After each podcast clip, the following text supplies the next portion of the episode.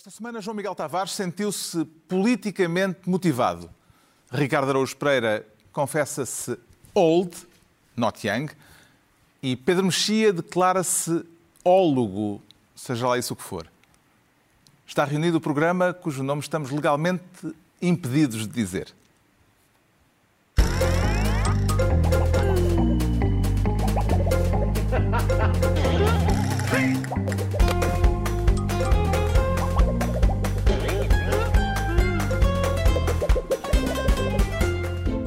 Programa cujo nome estamos legalmente impedidos de dizer tem o patrocínio da Lexus, uma marca automóvel extraordinária que não impede a utilização do seu nome neste podcast. Descubra mais em amazingstories.lexus.pt.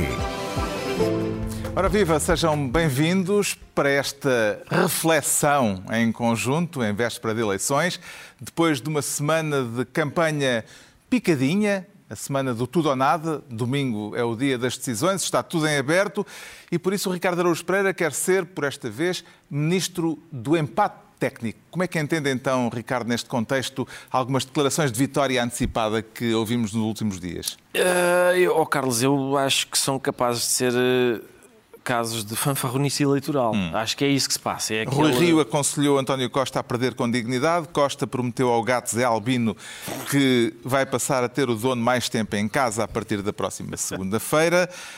Algum deles saberá coisas que nós não sabemos ou isto é tudo apenas garganta? Uh, bom, eu acho que que saibam coisas que nós não sabemos, imagino que saibam, porque aquelas estruturas partidárias têm, têm sempre o, o, dedo no pulso do eleitorado. Prova disso é que António Costa estava com o dedo no pulso do eleitorado e percebeu: olha, olha, estou quase ao pé da maioria absoluta, vou então avançar para isso. E depois, com o pulso no mesmo, com o dedo no pulso do mesmo eleitorado, disse: ui, ui, que a pulsação está a baixar. então pronto, afinal eu, afinal eu converso com toda a gente. Não sei se o resultado se foi a tempo de emendar, mas uh, tenho a impressão que é que sim, que é uma espécie de. Eu, eu, eu, eu percebo essas declarações porque na véspera das eleições também há um Benfica Sporting. E os meus amigos sportinguistas estão a dizer-me o mesmo que o Rui, o Rui Rio e o António Costa estão a dizer um ao outro. Eu não digo vale... nada aos meus amigos sportinguistas, sim, neste momento estou um bocadinho. Não estás com confiança. Tenho receio, Está compelido, anda compelido. Não é? O que vale é que a partir de segunda-feira vai ficar tudo politicamente mais claro. Vai, Ou será vai, que não? vai ficar claríssimo. Eu tenho a impressão. Estas eleições não eram para clarificar o cenário político? Eram, eram para clarificar o cenário político e nessa medida uh, tenho a impressão que falharam. Eu acho eu que eu, eu, estou ansioso, sinceramente, estou ansioso. Uh, tenho que ir pôr as pipocas a. Tenho que começar a preparar pipocas às, às quatro da tarde, porque eu vou ver com muita atenção aquela noite eleitoral. Uh, os pode resultados, ser longa, não é? Sim. Porque provavelmente não vamos ter, mesmo as, as, eh, as, sondagens à boca da urna vão dar resultados que não serão Às muito vezes claros. não são exatos e depois vou querer ver uh, as declarações da noite eleitoral e também as declarações do Sr. Presidente da República a dizer cá, cá temos então, valeu ou não valeu a pena, porque temos agora este resultado é, que é... Dizer, da perspectiva do Presidente da República só não valeria a pena se aquilo ficasse tudo igual. A partir do momento que mexeu, está justificada a eleição. Sim, mexeu. Essa ideia também que só que a governabilidade é, é, é, é, a única coisa que interessa no país, uh, tenho muito a dizer sobre isso. Não, com certeza. Quem claro. é que tem mais a perder uh, perdendo estas eleições, Ricardo? Uh, eu acho, Carlos, que quem tem mais a ganhar é o Marcelo. A perder, eu não sei, perdendo, não tenho a certeza, porque acho que qualquer dos dois que perca, dos dois principais, não é? digamos assim. Não sei se terá um grande futuro político, pelo menos cá. Uh, agora, quem tem mais a ganhar, acho que, é o, acho que é o Presidente, porque ele vai finalmente poder.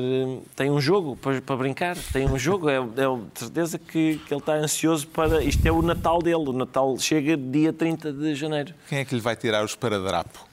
Que eu vi num programa. Sim, exato. Eu, eu acho que o esparadrapo sai. Que há umas horas. Sai, exatamente, sai a seguir às eleições e depois é olha, Marcelo, uh, Feliz Natal, tens aqui o teu presente. E é esse jogo, é um jogo com a democracia portuguesa em que ele depois pode brincar Ah, com isto. ele não quer com brincar a isso. Tá, isso Eu aí acho que ele vai querer brincar com os bonequinhos. Não, estás enganado. Estás Vê como positivo ou como negativo, Pedro Mexia, o facto de quase 70% das intenções de voto se concentrarem nos dois maiores partidos, algo que se tornou raro no resto da Europa nos últimos tempos. Eu vejo como positivo para desmentir as pessoas que achavam que, que era negativo.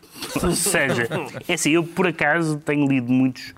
eh, Aconteceu ler vários livros sobre política dos últimos tempos, não, não, relacionados, com a, não relacionados com a atual situação, de, de gente a- a- muito à esquerda ou muito à direita.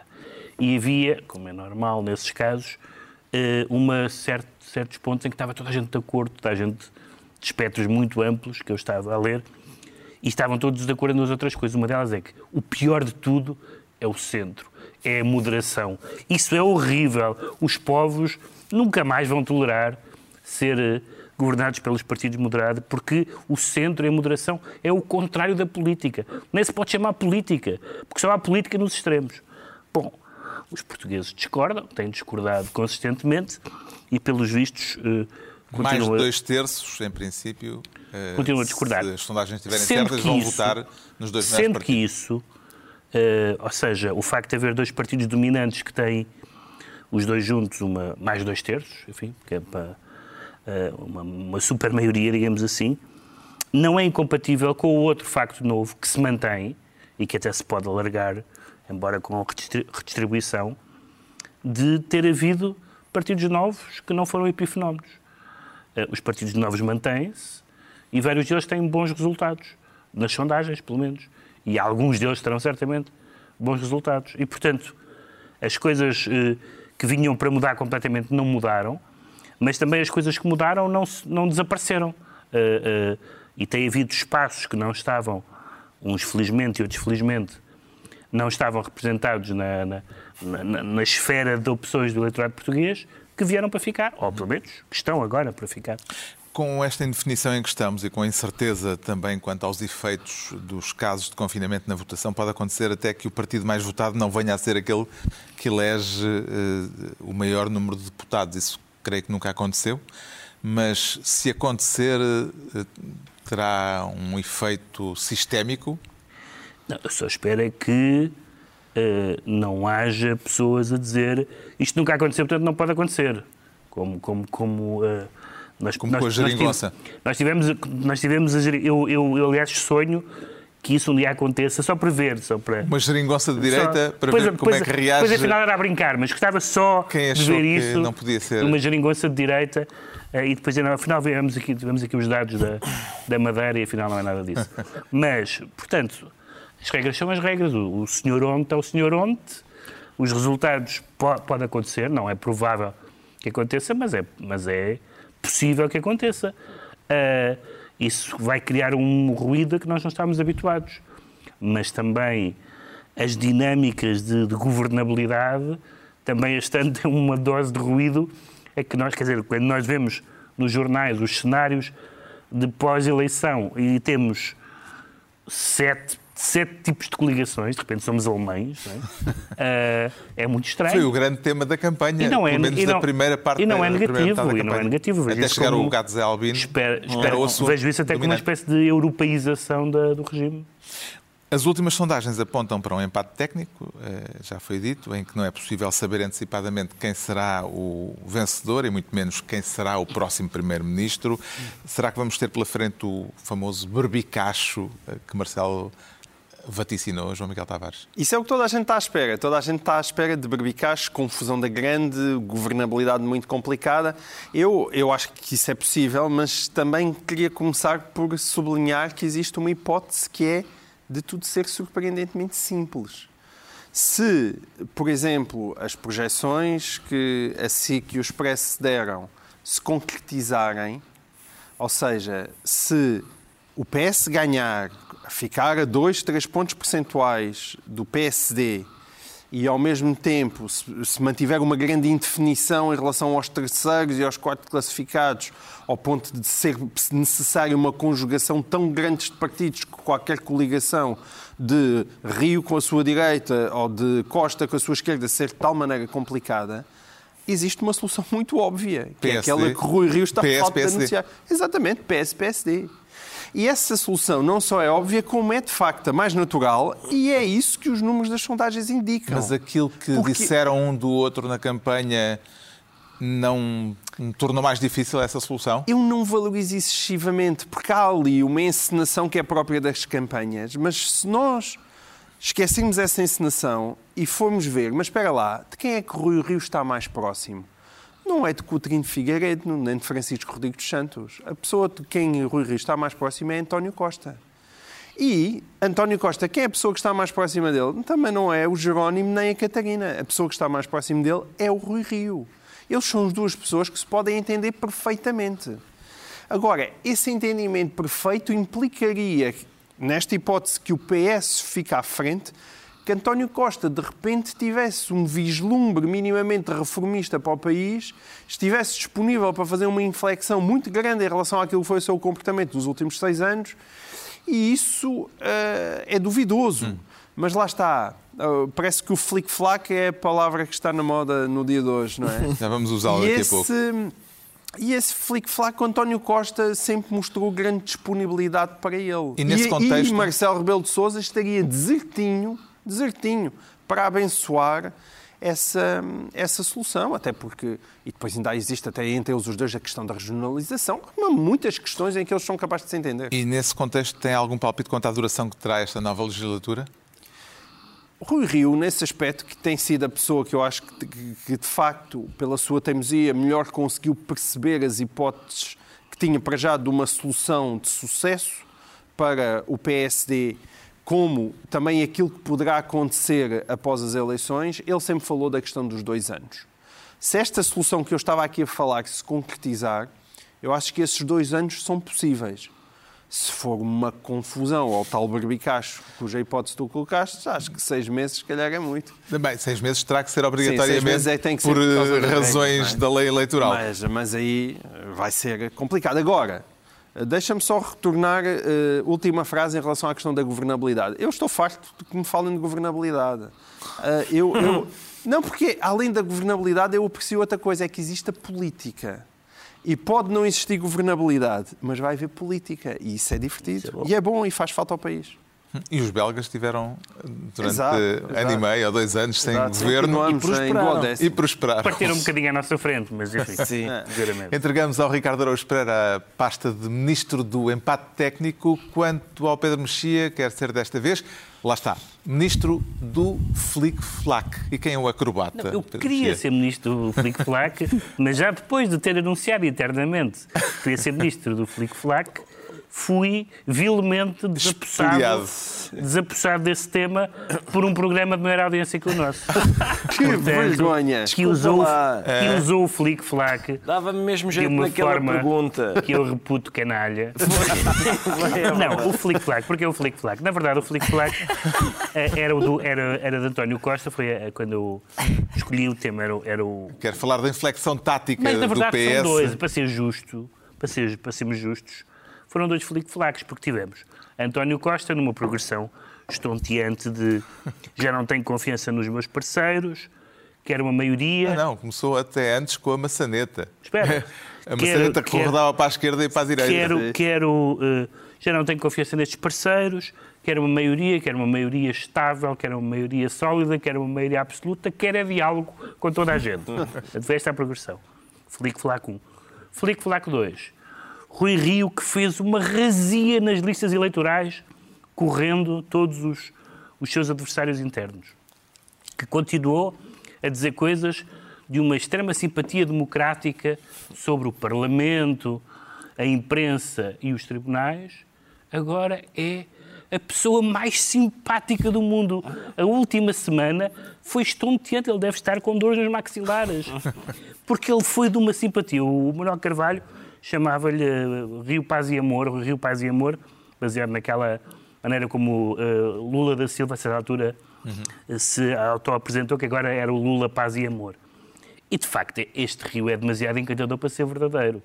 E, portanto, uh, eu faço parte das pessoas que uh, gostavam que houvesse uma, uma maioria, mas... Cultivar a memória.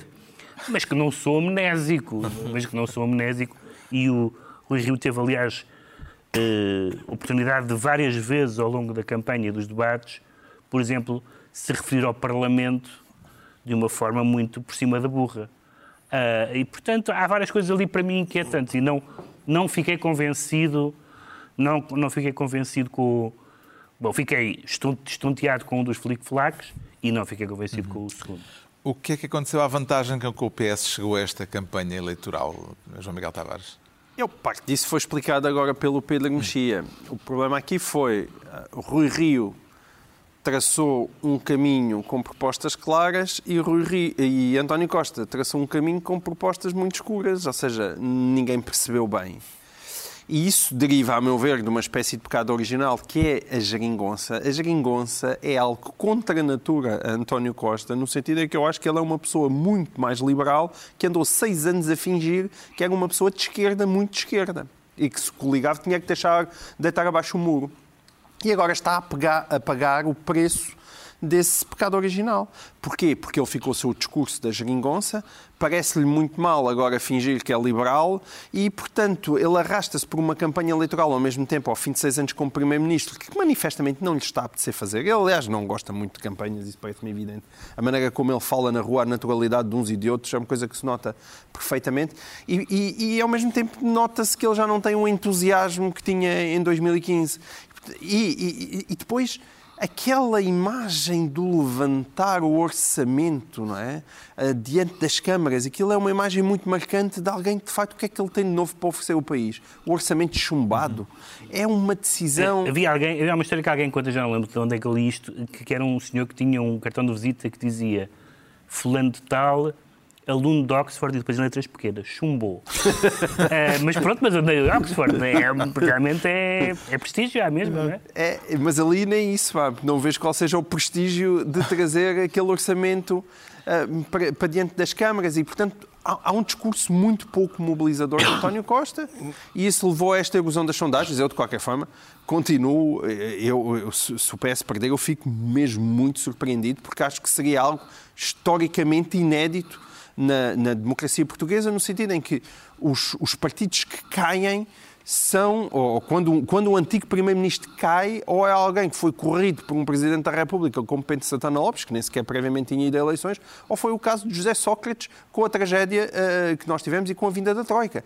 Por todos os outros Primeiros-Ministros que se apresentaram a eleições, até Pedro Passos Coelho, numa, numa situação dificílima, foram reeleitos. E eu sempre achei que uh, António Costa ainda que fosse perder votos ao centro, nunca duvidei disso, tem, apesar de tudo, da sua esquerda para ganhar votos, as pessoas que estão zangadas com o PCP e, sobretudo, com o Bloco de Esquerda. E, portanto, eu continuarei a ficar muito surpreendido. Um, mas que há uma erosão evidente de António Costa e deste governo, isso não há, não há dúvida nenhuma. Pela forma como a campanha eleitoral decorreu, uh, Ricardo Araújo Pereira, vê sobretudo mérito de Rui Rio, uh, como o PS, na, na forma como o PSD recuperou, ou de mérito de António Costa no modo como permitiu a recuperação do, do partido rival? Vejo mérito em Rui Rio, certamente. O grande mérito de estar quieto. Não é? Eu acho que foi isso. Esse foi o grande mérito de Rui Rio. Não é estar quieto, é ter se tornado inofensivo. Exato, mas é isso. Estar quieto nesse é. sentido. Dizer, de... não tenham medo de mim que eu não sou o passo. Aqui, isso não é sei quê, fazer a campanha toda por interposto bichano.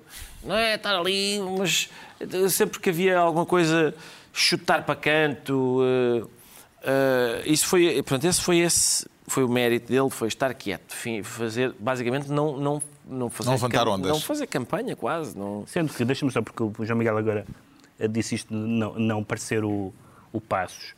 Ehm, é verdade que ele fez isso, mas é verdade que não era preciso fazer. Ou seja, basicamente, nós tivemos, ainda há não muitas semanas, nós lembramos, eu falei com várias pessoas na, do PS na campanha, na campanha interna do PSD e eles todos a torcer pelo Rio a dizer porque o Rangel é um homem do Passos e do neoliberalismo, enquanto o Rio é um homem sensato, moderado e tal. Portanto, isso estava interiorizado pelo PS. Pelo PS estava Certo, autorizado. certo, Portanto, Sim, sim, mas é. E por acaso foi giro ver. foi muito defen- foi- o Rui- desculpa, o Rui Rio foi defendido com grande entusiasmo por pessoas, de por comentadores de esquerda. À esquerda, sim, Ah, sim. Muito à esquerda foi no início. Agora, agora não, agora de repente Agora não presta para mudaram- nada, mas houve um tempo, opinião. houve um tempo Mas houve Rio um era, tempo. obviamente, um homem sério, que não sei sentido de Estado. Sim, sim, Exatamente. mas por gente de esquerda. Por, gente, de gente de esquerda, que agora diz como é que é possível, este homem não tem nenhuma capacidade.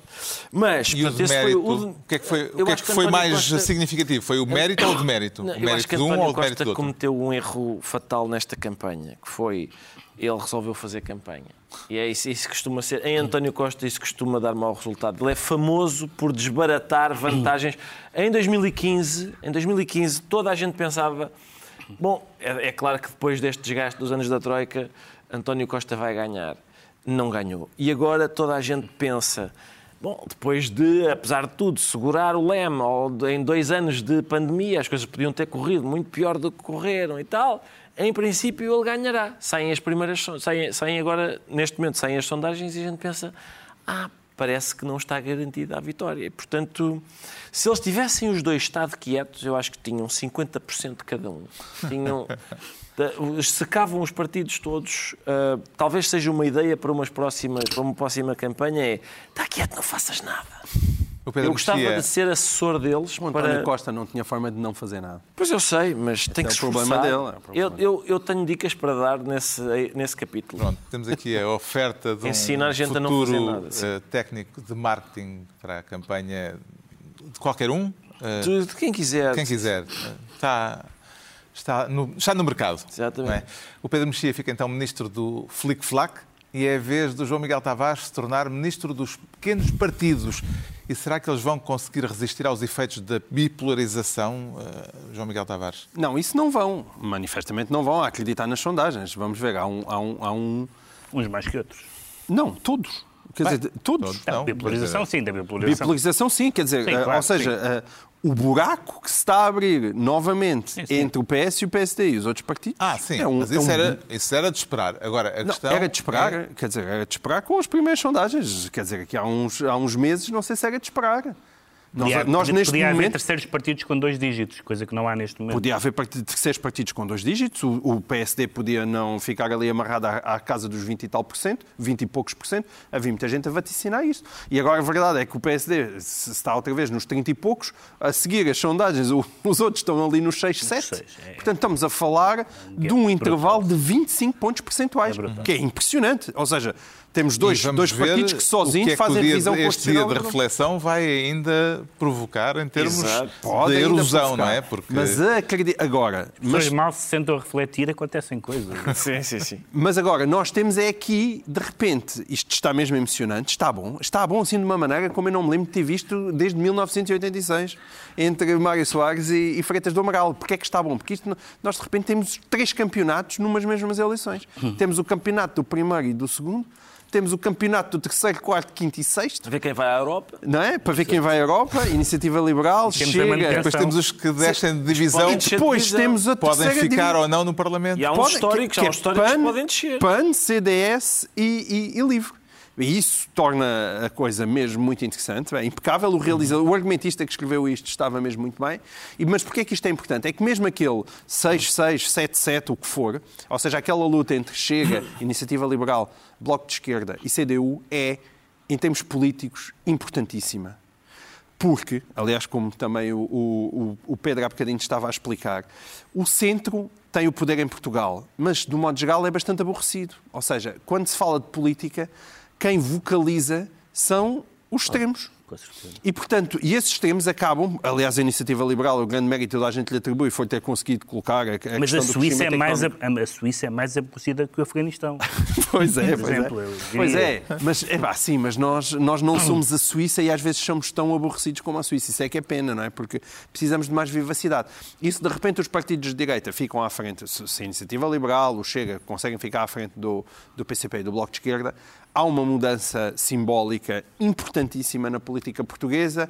E aí, eh, ainda que não seja agora, que haja grandes mudanças, eu acho que a próxima legislatura, não sei se vai ser uma legislatura de grandes mudanças, a não ser que PS e PSD realmente se entendam, ah, mas aquilo que, que eu tinha disse aqui muitas vezes, que o panorama político tinha começado a mudar em 2019, aí isso confirma-se em 2022, a política portuguesa não volta a ser igual àquilo que já foi.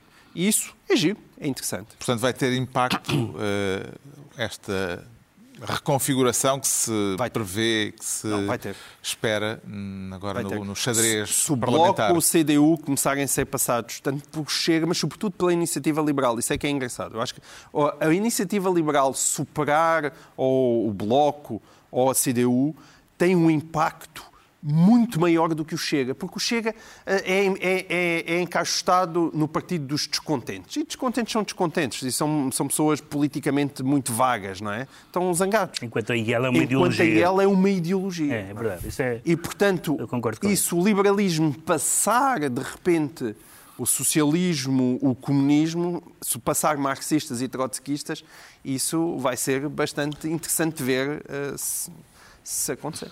Quais lhe parecem ser, Pedro Mexia, os partidos mais suscetíveis de virem a tornar-se vítimas do voto útil? Bem, eu acho que são, são quase todos, talvez tirando a Iniciativa Liberal e o Partido Comunista, por razões diferentes. O Partido Comunista porque não... Nas autárquicas tem sido, mas nas legislativas nunca tem perdido muito de cada vez. E- Perde e- sempre um bocadinho. Perde sempre um Portanto, bocadinho, tem mas não, é, mas não é, não é um partido recuar, muito mas- suscetível ao- ao- à lógica do voto útil. Ah, Mas e de- perder um bocadinho com aquele tipo de votação Pois, pode perder um bocadinho já pode ser. deputados. Pois pode, é verdade.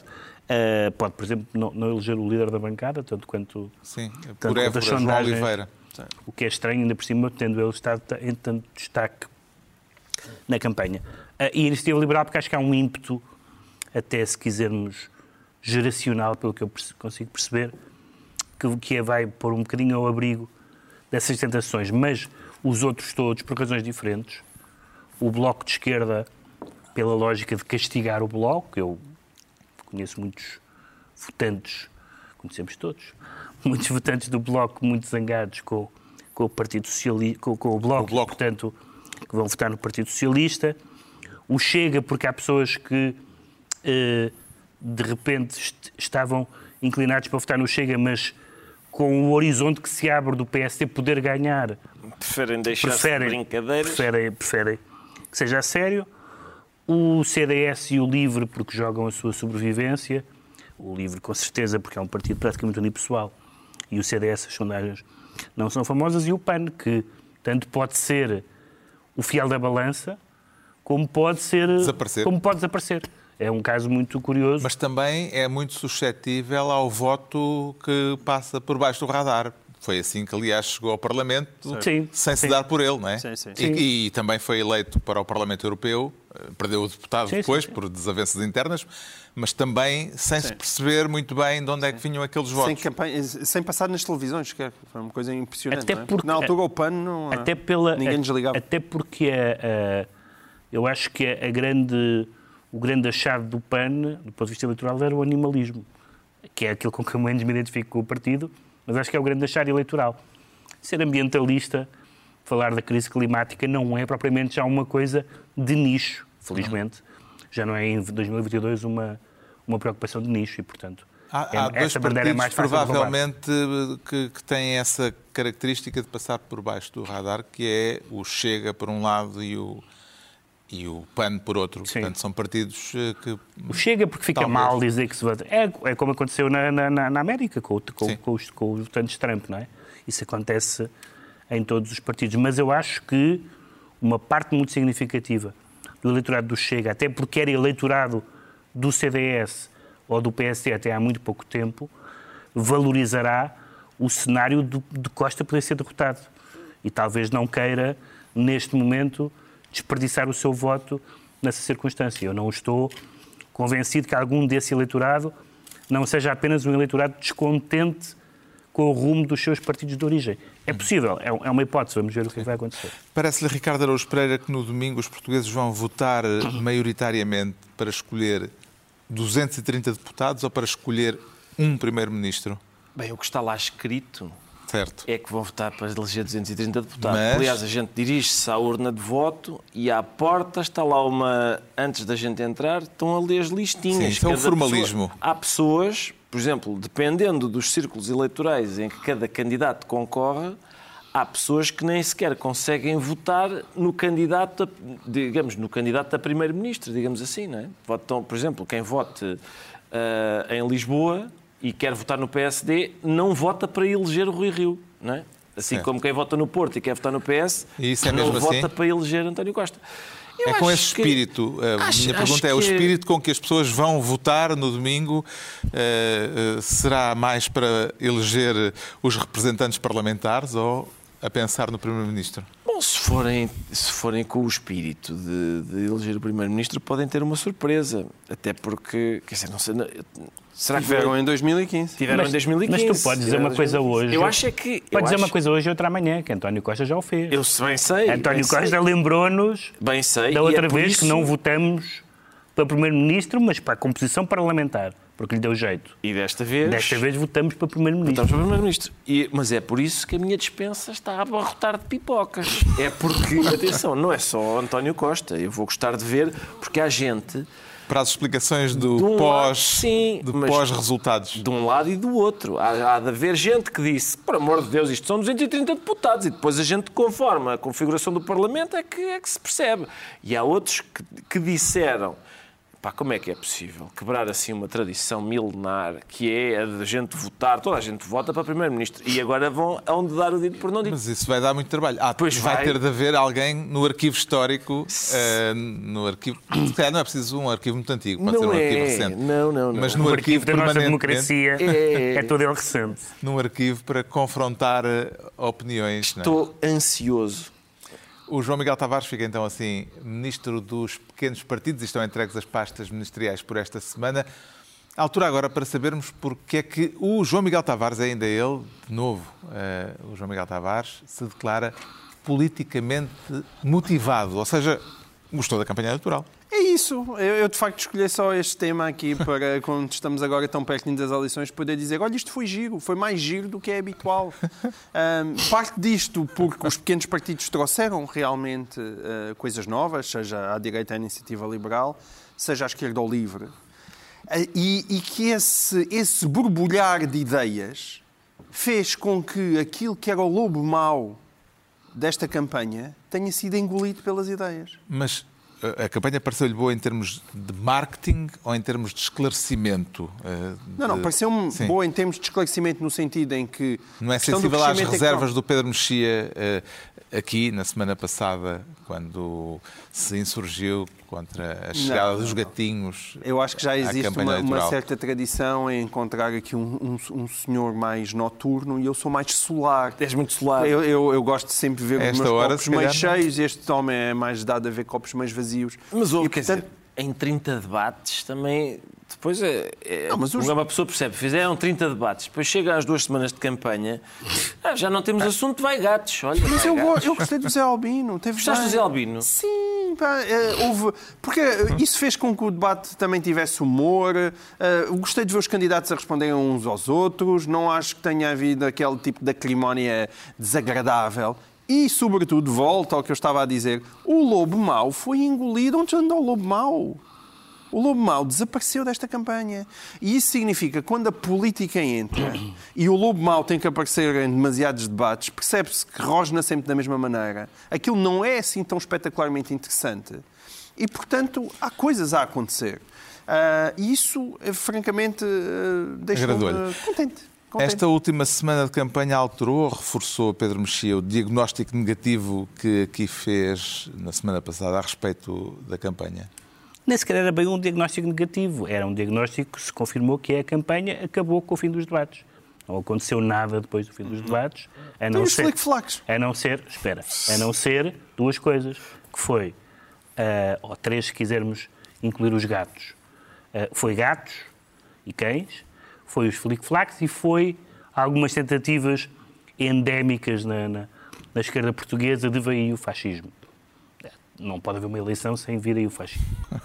Ah, sendo que o fascismo não é André Ventura, seria Rui Rio, enfim. Bom, ah, e portanto, mas não houve, não, não, não, não sabemos nada que não soubéssemos há- no fim- desde o fim do- dos debates. A única coisa que houve foi o tal dedo no pulso de António Costa, que falhou espetacularmente. espetacularmente. Que é muito importante. E as É muito sondagens que deram um outro elan à coisa. Sim, Justamente. da campanha, não, não as As sondagens. com sondagens, certeza, eh, em que medida, Ricardo Araújo Pereira, que a profusão de sondagens que tivemos durante a campanha, pela primeira vez houve uma sondagem diária, uma Sondagem diária. tracking poll. Muito boa. Eh, como é que, de que modo é que isso acrescentou esclarecimento ou terá sido apenas ruído? Vamos lá ver, a tracking poll diária, eh, por mim ficou por escasso. Eu preferi uma de manhã, outra à hora do almoço e depois outra ao jantar. Só para ir medindo as pessoas, às vezes o pequeno almoço cai-lhe mal e diz: Olha, afinal estava a pensar a votar neste, afinal vai no outro. Ah, ainda por cima, porque esta tracking poll era, tinha, era uma amostra de 150 pessoas, se não estou em Não, erro, era de 600 pessoas mas que eh, em, e em cada dia havia a alteração de 150 pessoas desse painel de 600 e tal. certo. Ao fim de quatro dias, eh, dava a volta ao painel. Certo, mas o Ricardo tem razão. Ou seja, a, a mudança de dia para dia era baseada na opinião de 150 pessoas. Sim, eu, eu não sei se. Eu, eu acho que tenho mais gente na minha lista de contactos. E, portanto, posso, posso fazer também sondagens. Mas não diárias. falas com eles, Vou, não é? vou é chatear as pessoas. Estou! E hoje? Estás por quem?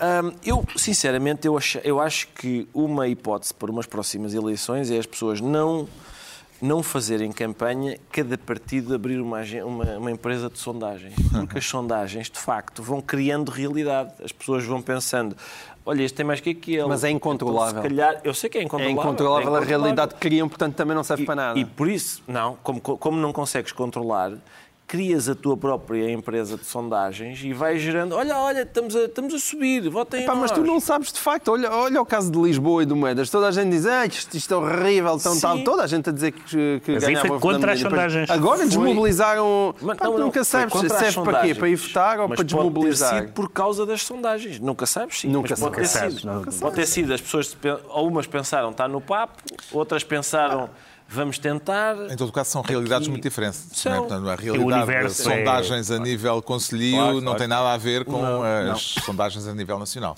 Eu no outro dia vi uma reportagem na CNN que dizia que a freguesia de Moscavide e Portela, chama-se Moscavide e Portela, ah, é um retrato fiel do resto do país. Não sei por que razão tem ali. Sim, há- um- há- há Sim, umas- Oh, é uma freguesia modelo, Ah, digamos sim, assim. sim, há O- zonas que é um espelho do país. Normalmente quem ganha em Moscavide e Portela ganha no país. Por mim, votavam as pessoas de Moscavide e. Portela, fazia-se uma manhã de campanha eleitoral em Moscavide e Portela. Nós ficávamos sossegados e vivíamos o que é que os moscavidenses e portelenses tinham decidido. A noite eleitoral vai determinar não só quem ganha as eleições, mas também o vencedor do campeonato das sondagens, precisamente. Eh, Que credibilidade é que, é que lhes reconhece com esta conversa toda? Bom, tem sido. eh, Essa é outra das coisas que. Eh, é outra das coisas que eu estou à espera, é fazer. é- Porque esse é outro campeonato curioso, lá está, Sim. é isso mesmo. É ver quem é que, é quem é que saiu o Totoloto. Quem é o. Provavelmente foram as pessoas que foram fazer a sondagem em Moscavide e Portela. Não sei se, não sei se fosse a Católica. Um desses, se tiver juízo, passa a fazer a Não, sondagem em e- Moscavide e este, desta vez ainda é especialmente difícil porque é mesmo a sondagem à, à boca das urnas é sondagem à boca das urnas pré-Covid. Sim. Porque eles depois não estão lá das 6 às 7, que aquilo Sim, sim. Há os- perigoso, não é? Há, um- há Os- uma série de fatores que Sim. podem. Os confinados que vão votar das 6 às 7 podem alterar dramaticamente tudo, o rumo do, da Depois parece que política nacional. um milhão ou uma, ou umas centenas de milhares em isolamento. Então fica esclarecido porque é que o João Miguel Tavares se declara politicamente motivado. Quanto ao Ricardo Araújo Pereira, diz-se old, old, not young, é isso? É exatamente, é por causa do Neil Young. Quero falar da decisão de uma das glórias do folk rock, eh, Neil Young, de retirar a, a sua música. É o folk rock que lhe interessa ao Ricardo. É, sim, mas eu É. gosto do Neil Young. Mas deixa, vamos só eh, eh, Contar a enquadrar. história. contar a história. Neil Young eh, eh, retirou a música toda dele eh, do Spotify depois de ter apresentado um ultimato aos eh, responsáveis pela plataforma, dizendo-lhes que tinham de escolher entre as canções dele e um podcast que Neil Young acusa de espalhar eh, informação falsa Exatamente. a respeito da pandemia. Que questões é que Boa, isto lhe suscita? bom resumo da questão. Ou seja, o que o Neil Young fez foi ah, é a vossa, esta plataforma, que é o Spotify, tanto tem as minhas músicas como o podcast do Joe Rogan, que é lá Sim. um, um Palermo. Não interessa. Não é nada Ah, Palerma. Diz? Não é nada Palermo, Joe Rogan. É, é um- quer dizer, em várias questões é, mas não interessa, não interessa, isso não, tem, isso não vem para o caso. Ou tem Isto a é ele ou coisa- tem a mim. Atenção, isto é, exatamente, isto é, isto é a mesma coisa que uma pessoa chegar a uma livraria e dizer assim: "Ah, o meu livro está à venda nesta livraria, mas está também este outro livro de que eu não gosto nada. Os senhores têm à escolha, ou tiram, ou, ou vendem o meu livro, ou vendem o livro deste senhor. Vamos lá ver, vamos por partes. Isto parece-me absurdo, não é? Parece-me absurdo que uma pessoa não queira ter o seu livro à venda numa livraria em que há outros livros que ele, que ele acha que não prestam. Ah, absurdo, mas tem o direito de dizer: olha, desculpe, se vocês vendem este livro, então eu vou levar o meu, não quero que esta livraria o venda. Dizer ou vendem o meu ou vendem o outro, fazer esse ultimato, eu acho que também tem direito, mas já acho um bocadinho mais arrepiante. Sinceramente, já me parece um bocadinho mais arrepiante que uma pessoa ah, considere eh, uma coisa decente, fazer um, um ultimato a uma vamos supor, a uma livraria, porque se os senhores ou vendem o meu, ou eu ou ele. Mas tudo bem, eh, foi. foi eh, portanto, E acabou por tirar porque E- o Spotify, porque o eh, Spotify, disse que não, não, sim, não, disse- não cedia. Eh, Claro. Parece-lhe que Neil Young se excedeu. Pedro Mexia ou considera que ele tem o direito de dizer que onde aquele senhor está eu não quero estar? O- a, a- a- Isso tem, eu não nego esse direito. a- a expressão que o Ricardo ut- utilizou foi a expressão que eu tinha aqui eh, anotado para comentar. Não, para comentar, para comentar o caso e para comentar quase todos os casos. O senhor A tem direito a dizer que tem, e o senhor B tem direito a achar que não, tem, e o outro tem a direito a ser embora, tem, e a Netflix tem direito a dizer então boa tarde, tem. Pronto, É isso. fim de papo. É isso, parece-me uma, Pois, pois é uma é. maneira budista de ver a realidade. Todos têm direito Eu gosto a fazer o que quiserem. É só, eu só introduzo este elemento, que é quando uma pessoa acha que é legítimo dizer ou os senhores vendem, tentar interferir. Legítimo é, tentar quer dizer, interferir. legítimo- Tem direito, Pronto, tem direito. então é isso. Mas eu acho um bocadinho inquietante. Quer dizer, não me de- passaria ele- pela cabeça. Ele podia lá chegar e tirar tudo e dizer eu não gosto porque está cá este senhor. Exatamente. Mas primeiro ainda deu a hipótese. Tentou pressioná-los Se- assim. Ou, não- ou pressioná-los ou dar-lhes a oportunidade. Mas uma oportunidade muito Com o simpática. Ricardo Araújo Pereira. Não- Esse é o problema, claro. Ali o que está mal é o ultimato.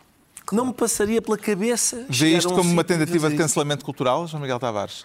É, é, Quer dizer, Ou sim, como um que- direito bem, individual do ver. artista O problema a do cancelamento cultural saber onde é que tem a sua música? A ideia do, cance- do cancelamento cultural tem geralmente a ver com um determinado grupo mais poderoso que acaba por eh, dizer a um mais fraquinho, "Psst, está calado. Isto aqui tem graça porque é ao contrário, porque embora em Portugal as pessoas saibam que é o Neil Young e não saibam que é o Joe Rogan, na verdade, naquilo que é o mundo anglo-saxónico, sobretudo o mundo americano, não estamos já hoje em dia com... com O Neil Young já é campeonatos.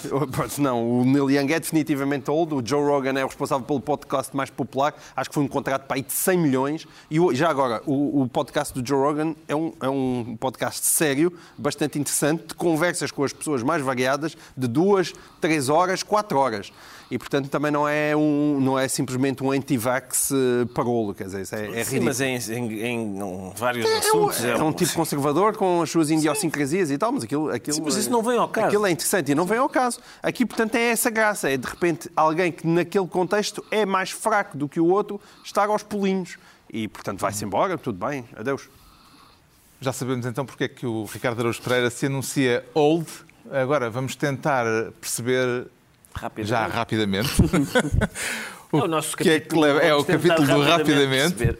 Eh, o que é que leva o É Pedro rápido. Mexia a declarar-se ólogo? É ólogo como psicólogo e sexólogo ou como em astrólogo e tudólogo? Exatamente, é mais isso. Eu, atenção, contra tudólogos não tenho nada. E Contra, contra contra tudólogos? Não, mas só, só- não, não na frase escritor, jornalista, filósofo e astrólogo.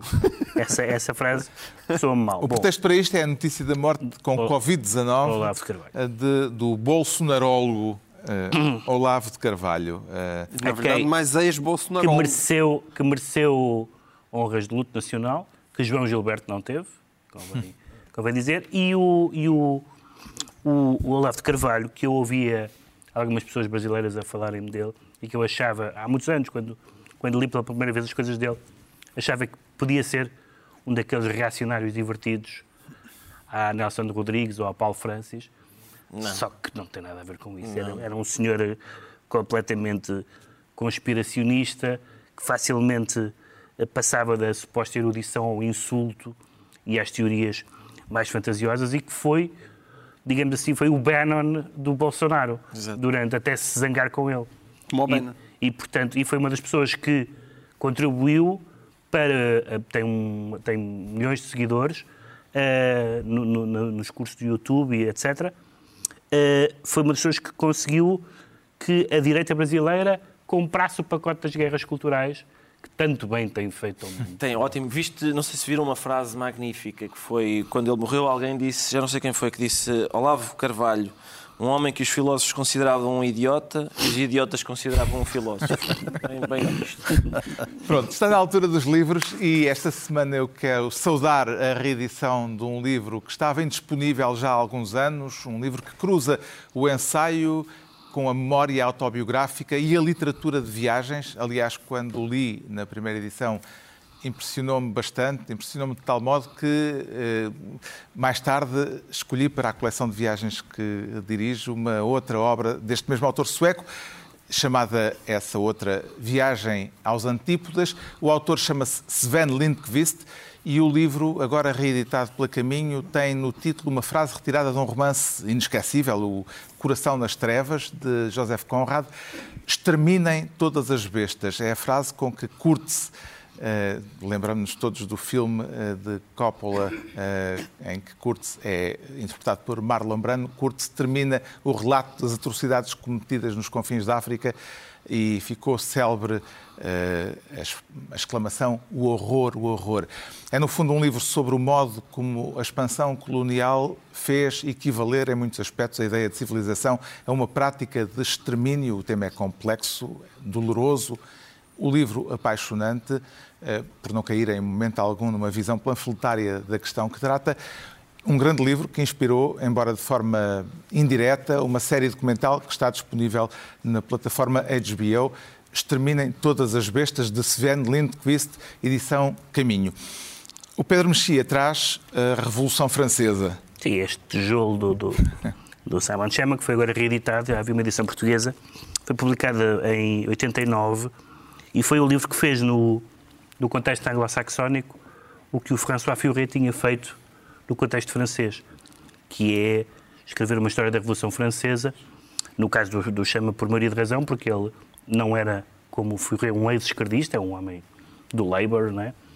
Uh, uh, mas escrever uma história que questiona alguns mitos sobre. Uh, há dois mitos que ele questiona muito, que é a questão da violência como princípio e como prática, e a questão da mudança, o que é que significa a mudança, o que é que significou no antigo regime e o que é que significou na Revolução.